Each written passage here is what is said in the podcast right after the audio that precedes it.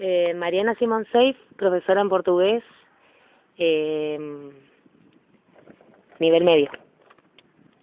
La, desde mi formación de grado utilizo las TICs como mm, filmaciones, eh, videos, eh, proyecciones de videos, mm, trabajo con algunos programas como editores de video, PowerPoint, y la proyección de los mismos en, en, en las clases.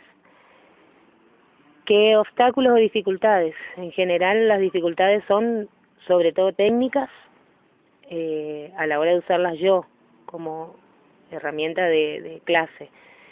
Eh, y del lado de los alumnos que muchas veces manejan eh, los programas que se les solicita. Por ejemplo, editar un video o hacer un PowerPoint o trabajar con alguna herramienta eh, informática, digamos.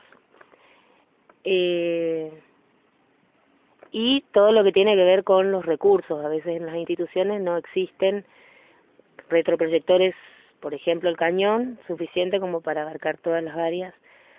Eh, el, otra dificultad los enchufes. En el establecimiento donde trabajo están ubicados muy arriba y no contamos muchas veces con prolongadores o alargues o dificultades más bien técnicas.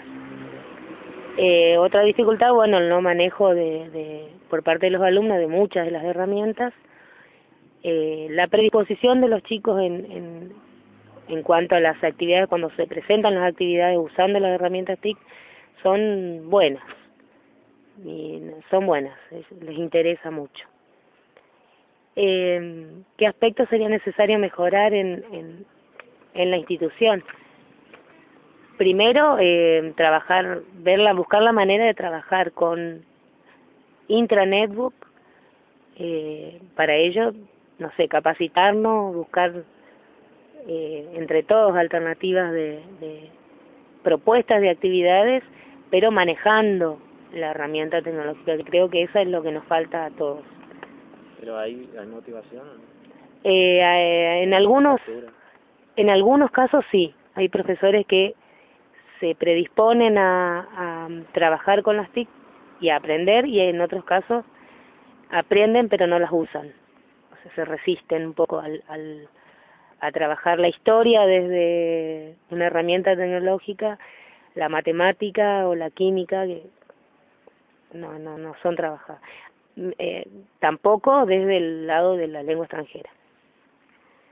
Eh, no veo que en, el establecimiento se trabaje con las TIC.